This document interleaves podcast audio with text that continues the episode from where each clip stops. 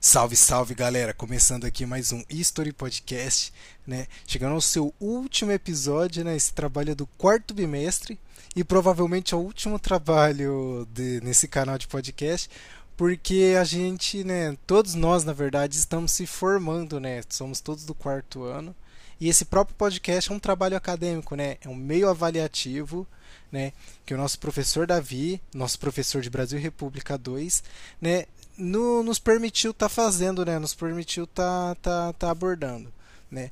No caso, o tema desse podcast, né, o assunto que a gente vai tratar hoje, né, é sobre o documentário Democracia em Vertigem, né, de Petra Costa e que está disponível no Netflix, né, ou meios alternativos que eu não vou falar aqui, mas que você sabe muito bem do que eu estou falando, né.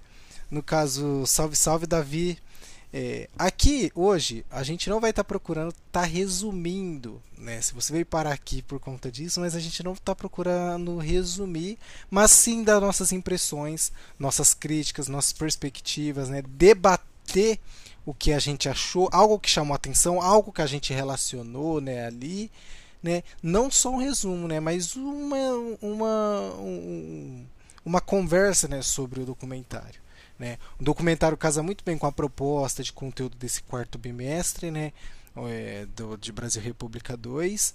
E a gente procurou estar tá saindo meio do eixo temático proposto em sala, né? não o eixo temático, mas o eixo dos conteúdos, né? do material disponibilizado. Né? A gente tentou procurar algo que não estava junto desses conteúdos. Né? No caso, a gente acabou chegando nesse documentário né? de Petra Costa e que saiu em 2019, pessoal. É, hoje já vou falando, quem está aqui hoje, eu sou aluno do quarto ano, Emerson da Silva Viana, né? Na mesa temos a Nayara Clemente, temos também o Jonathan Pelegatti e o Victor Yud, né? Então, nós quatro, ao longo do debate, vocês vão descobrindo quem é cada um, né? Começando primeiro, Jonathan, se você puder já começando elaborando o seu ponto, vai ajudar muito, beleza? Opa, Tá me ouvindo, estão me ouvindo bem? É, pessoal, como, como o Emerson ah, acabou de, de, introduzir, né? A gente vai falar sobre é, o documentário, né? Disponível em Netflix, que é a Democracia em Vertigem, né? É, a Democracia em Vertigem, que é um documentário é, produzido pela Petra Costa, né? Foi uma produção de 2019, né? Foi realizado por ela e que ela vai realizar uma, uma abordagem sobre o processo, né? Ela vai ter como linha cronológica aí, ela vai trabalhar sobre o processo do impeachment do, da ex-presidente do, do, Brasil, né, que é a Dilma Rousseff, é, que foi considerado como um dos reflexos de polarização ali política e de ascensão da extrema-direita para o poder, né. É um documentário também que possui imagens é, dos bastidores do sindicato do, dos metalúrgicos, né, do ABC, e do Palácio da Alvorada. Então, é, ele vai estar tá trabalhando na linha cronológica no seguinte, né?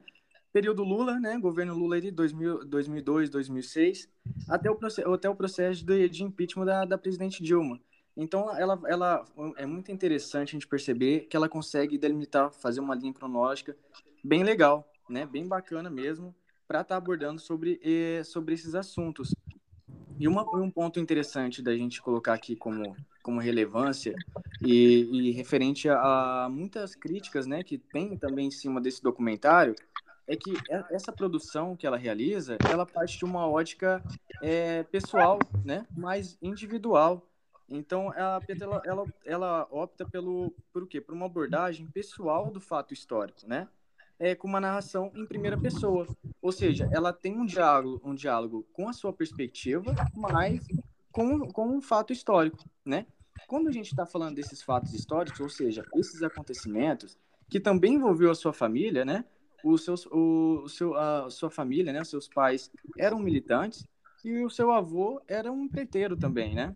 Ele tinha uma grande, uma grande empreiteira, né? Chamada, era um, é, foi um dos fundadores é, Andrade Correia, se não me engano. Né? Andrade é, Gutierrez. Né? Gutierrez, né? Andrade Gutierrez. Uma das maiores é, construtoras do Brasil.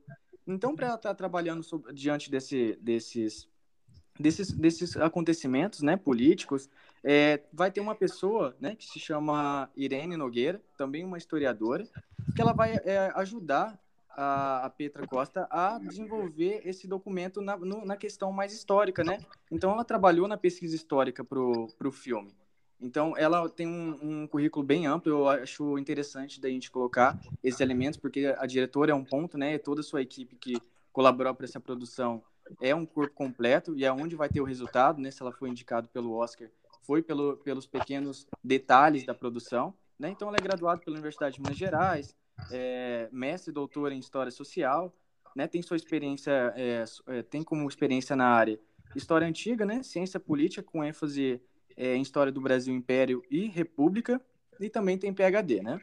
Que é a soma de todo do seu, do, do seu trabalho, que vai ajudar fortemente nessa elaboração. Outro ponto importante da gente considerar aqui, né, são, é, são é, as dificuldades que ela teve nessa produção. Ou seja, por se tratar de um tema muito presente, né, muito atual, é, acaba se tornando, querendo ou não, mais complexo né, de tratar sobre o tema. Quando a gente tem um recuo maior é, sobre determinado objeto de, de pesquisa, tem uma facilidade de dialogar com, com essa informação. Aí, a partir do momento que ela começa a se tornar mais atual, mais complexo fica é, esse debate, né, sobre o seu objeto de estudo.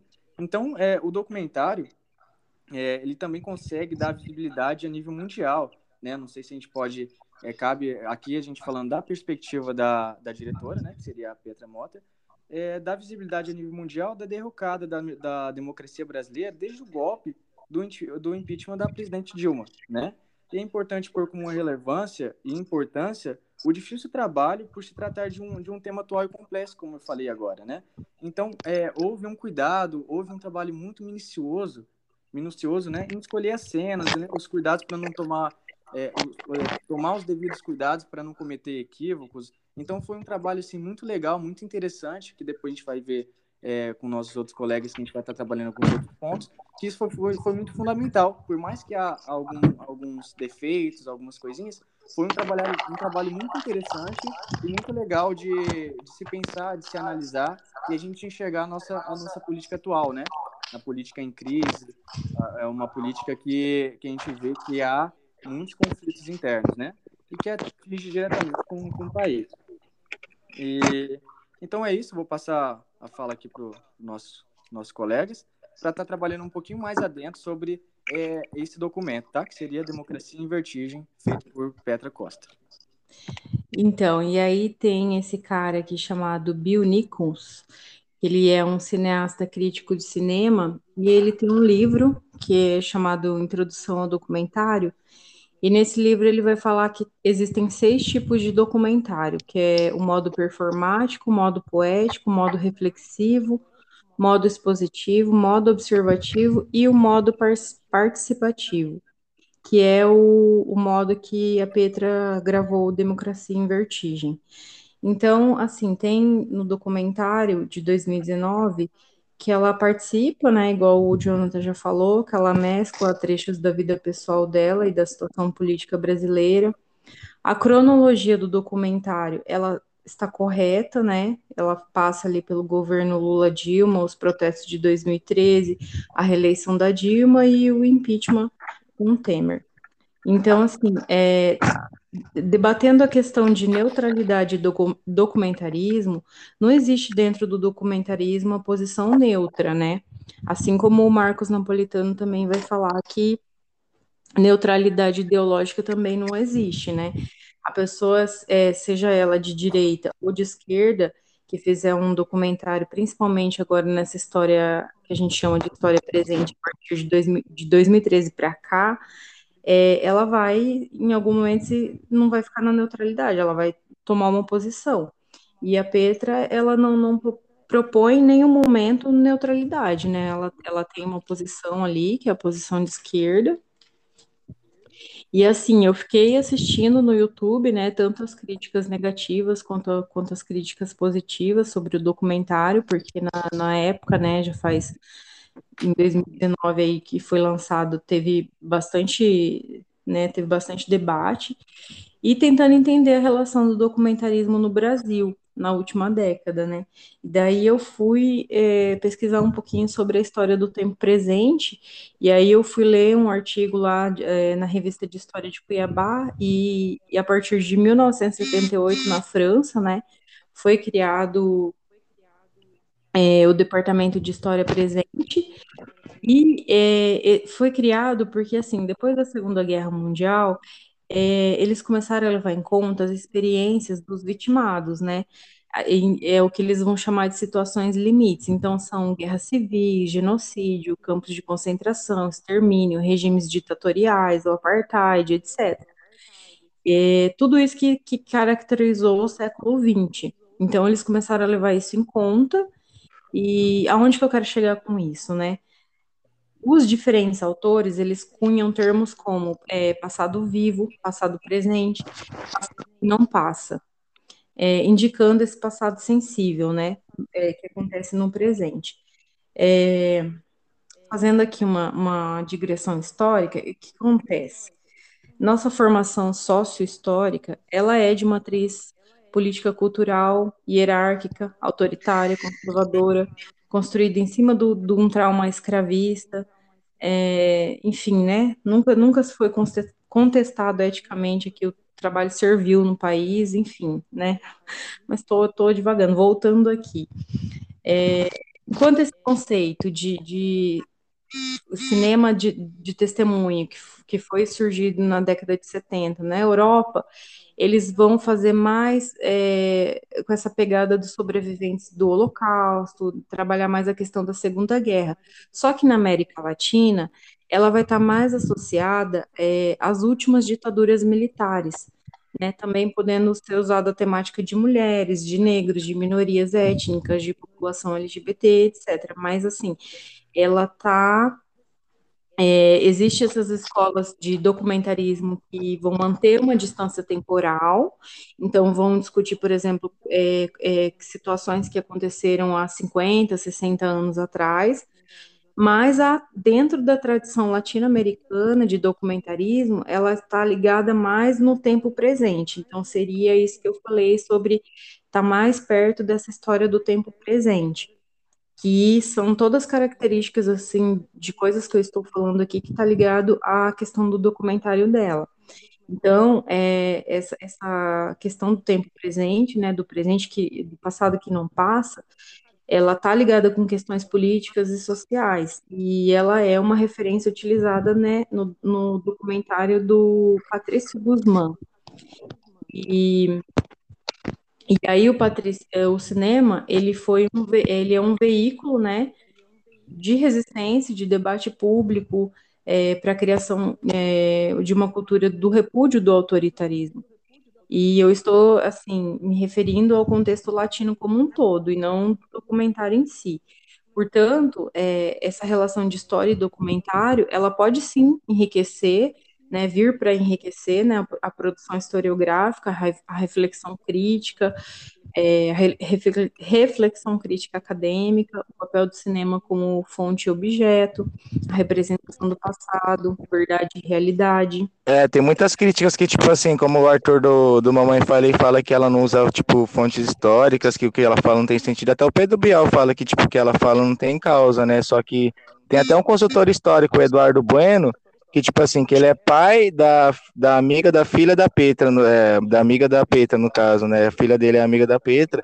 Ele foi consultor histórico do filme, né? Que ele fala que foi tudo baseado realmente em, em fatos históricos, né? No caso, que ela não tá apenas divagando, né? Uma das críticas é que a narrativa dela é muito chorosa e tal, e principalmente, tipo assim, o, o, Lula fala que a narrativa dela é muito emocionante, que foi um dos fatos fortes para ela ter, ter ganhado o Oscar, né, no caso, e por isso que, que ela acaba sendo muito criticada, né, porque não tem como você não se emocionar, no caso, do, com, com os fatos que você está tratando, né, tipo assim, você está tratando sobre a queda de um, de um, da democracia de um país, sobre a destituição de um presidente, de uma presidenta também, no caso, né, a prisão de um presidente, então, querendo ou não, por ser um, um lado da vida dela, querendo, ela vai ser, afetada, né, porque, tipo assim, a mãe dela foi guerrilheira, tal, também foi presa na mesma, na mesma prisão que a Dilma, então, querendo ou não, ela tá falando da vida dela, então não tem como ela não se emocionar, né, por isso que, querendo ou não, a narrativa dela vai acabar sendo, sendo um pouco emotiva, né? Mas, mas tipo, com, mesmo sendo emotiva, ela não tá apelando para emoção, porque muitos falam que ela apela para emoção, e no caso está tentando pintar uma imagem de mal e de bonzinho, né? Quando querendo ou não, tipo assim, ela só tá falando sobre um cenário meio que polarizado, né? Não tem como ela falar, não falar da polarização, sendo que a polarização foi o que moveu o país, né? Tipo assim, essa, é, é, essa distinção entre, tipo, entre só, só, só dois polos e querendo não, você ou se adequa a um ou se adequa ao outro, né? Ela estava falando disso, mas ela não estava forçando sobre isso, porque querendo ou não, era a realidade de um país, no caso, né? Então, segundo, segundo esse cineasta chileno, o Patrício Guzmán, a arte para ele é sempre política. E o documentário ele vai fazer com que as pessoas se preocupem com os problemas que acontecem ali no momento, né? Analisam o que está ocorrendo, surgem novos elementos para o pensamento. E, e esse documentário, quando ele foi é, lançado, estava bem na época da, da que estava assim bem polarizado mesmo, né? As pessoas as pessoas entrando na, no, no, calor da discussão ali, então mexeu com. Nós somos, por natureza, seres emocionais, né? E aí é, o, a forma como o documentário foi feito, ela, ela, ela apela para o emocional, né? Ela dá aquela. Então foi, essa questão, mas assim, achei, achei bem interessante que esse cineasta fala, né, sobre a questão, assim, independente de você se colocar esquerda ou direita, é o, traz à tona o debate, né? Incita o debate, incita as análises, né? E os elementos do pensamento. No caso, dando meu posicionamento, né, eu não quero me estender muito para não estar tá abusando da boa vontade do professor, né, e para não deixar algo incorrigível, porque tem vezes que a gente acaba se alongando, né, eu vou tentar ser breve, né. Sobre o podcast, né, eu vou procurar dar alguns pontos em que eu acho necessário estar tá salientando sobre ele, né? Primeiramente, é, o que a gente tem que tomar cuidado quando a gente trata desse tipo de conteúdo é que ele diz mais a respeito, né, principalmente ele que não esconde momento nenhum que ele está tratando da visão pessoal de Petra Costa, que tem um envolvimento claro né, com o que ela está falando ali. Né? Ela tem o fator emocional dela e esse fator emocional também é transmitido no próprio documentário. Né? Então a gente não pode confundir como uma fonte histórica pronta, né? algo que está propriamente para não vou falar porque a neutralidade é impossível de se atingir, né? Mas algo que está lá é, para te oferecer uma resposta, né? Sobre o que foi esse movimento, né? O que foi isso? Né? É estranho falar algo tão atual chamar de movimento histórico, mas é um movimento histórico, né? E outra coisa que eu preciso ressaltar é o que é, esse tipo de conteúdo, né, ele meio que quebrou um paradigma do que era ofertado né, nas plataformas de streaming. Né? Eu não me lembro de na própria Netflix ter algo no mesmo nível antes de desse documentário. É, quando ele chegou ali em 2019, ele fez um estardalhaço, né? Ele fez um barulho enorme, né? Que por si só gerou consequências, né? Quais são essas consequências, né? A gente teve inúmeras respostas de, desse tipo de vídeo. A gente vai ter é, o Brasil Paralelo tentando fazer uma resposta, foi tanto que ele cita no próprio título, né, o, o Democracia em Vertigem. A gente vai ter uma também uma resposta do próprio Movimento Brasil Livre, né, o MBL né, tentando utilizar essa mesma, é estranho, não vou falar pedagogia, mas utilizar, utilizar essa mesma metodologia para dar sua visão do processo, né? E qual é o perigo? O que a gente precisa salientar? Se por um lado tem um conteúdo tão fácil disponível nessa plataforma, né? eu falo fácil no sentido de entender. Né? Nessa plataforma pode ser uma vantagem porque ele leva essa informação para o maior número de pessoas, né? Ele não depende de um senso crítico enorme, né? Ele é a faca de dois gumes, porque as respostas, né, que isso gerou também pode representar um perigo a toda forma ideológica, né? A, a, a pessoa que às vezes não está ciente do que está lá, né? A pessoa ela não tem nem mesmo um posicionamento político e ela entra em contato com esse tipo de conteúdo, entendeu? Sem um mínimo de preparo crítico ou sem um nível crítico alto, né, para saber discernir o que está ali. Eu falo em todos os documentários, né, dessa mesma proposta, tantas respostas como o próprio Democracia em Vertigem. Essa pessoa ela pode acabar aceitando aquilo como verdade absoluta, né? E isso é um risco a se correr, porque em ambos os conteúdos é um risco, né? Quando você absorve aquilo como verdade imutável. É, que mais que eu posso estar tá ressaltando, né? No ponto de vista técnico, né? Eu, é, eu, a gente tem que parabenizar, é inegável né, o nível de empenho, né, a produção feita, afinal foram mais de 4 mil horas de gravação e você precisa reduzir isso em 2 horas e 3 minutos, né? Não é nada fácil esse tipo de trabalho, né? As premiações, né? O... Agora me fugiu o, o New York Times, né? Agora lembrei, New York Times né, deu uma premiação, né? Dos 10 é, conteúdos né, do ano, né? Concorreu até mesmo com o irlandês, todas essas grandes produções, né? A gente viu o Democracia em Vertigem estar tá junto deles, né? O que é um bom indicativo, né? Fui dar uma olhada, inclusive, no trailer disponível no YouTube e a versão do trailer pro internacional tem 780 mil visualizações, né? Então isso indica o que? O interesse externo em estar tá, tá observando esse tipo de conteúdo, né? A gente acha que o Brasil muitas vezes é esquecido do ponto de vista de entendimento do restante do planeta, mas não, né? A gente vê que o pessoal tá louco para entender a política, o que tá rolando aqui, né? Que, e como isso tá fazendo barulho pelo mundo, né? Tem mais algo que eu posso falar? Né? No caso é mais isso, né, que eu pude identificar, que eu via uma ressalva que eu pude dar observando esse tipo de conteúdo, né? gostei real. Quando eu falo de nível técnico, né, agora eu lembrei também de uma coisa, né? É arrepia, arrepia, é inegável você ver aquilo sendo gravado, todas aquelas filmagens sendo gravadas no momento real do que, do que tudo estava acontecendo, né? no calor dos ânimos. Né? Você vê aquelas falas da Dilma, você vê o, o, o, processo, o julgamento, você vê o drama, né? Você vê o Lula lá na, na área lá dos operários, no sindicato dos, opera, é, dos metalúrgicos, né? Então é um documentário que eu super recomendo, não do nível tanto que se, se eu fosse falar para que esse documentário foi produzido, eu falo que primeiramente ele é produzido para quem já tem o posicionamento político contido ali né, do que tá do mesmo posicionamento da diretora, né, da autora, né? Porque do ponto de vista de aprendizado, eu falei no começo do, da minha fala, né, o, o, o risco disso, né? Então, apesar de você não concordar com esse tipo de documentário, é interessante você ver, para você ter sua crítica, para você ver os detalhes, né, para você contribuir também para o que está ali, né? E não ficar algo vago que a gente está falando aqui. Né? Então eu super recomendo esse documentário, você puder estar tá assistindo, tá na Netflix, né? Tá em outras formas alternativas, né? Que inclusive eu foi dessa forma que eu acessei, né? Mas no caso é só isso mesmo, pessoal. É, mais alguém quer falar alguma coisa? Também só colocar como relevante na, na produção desse documentário, né?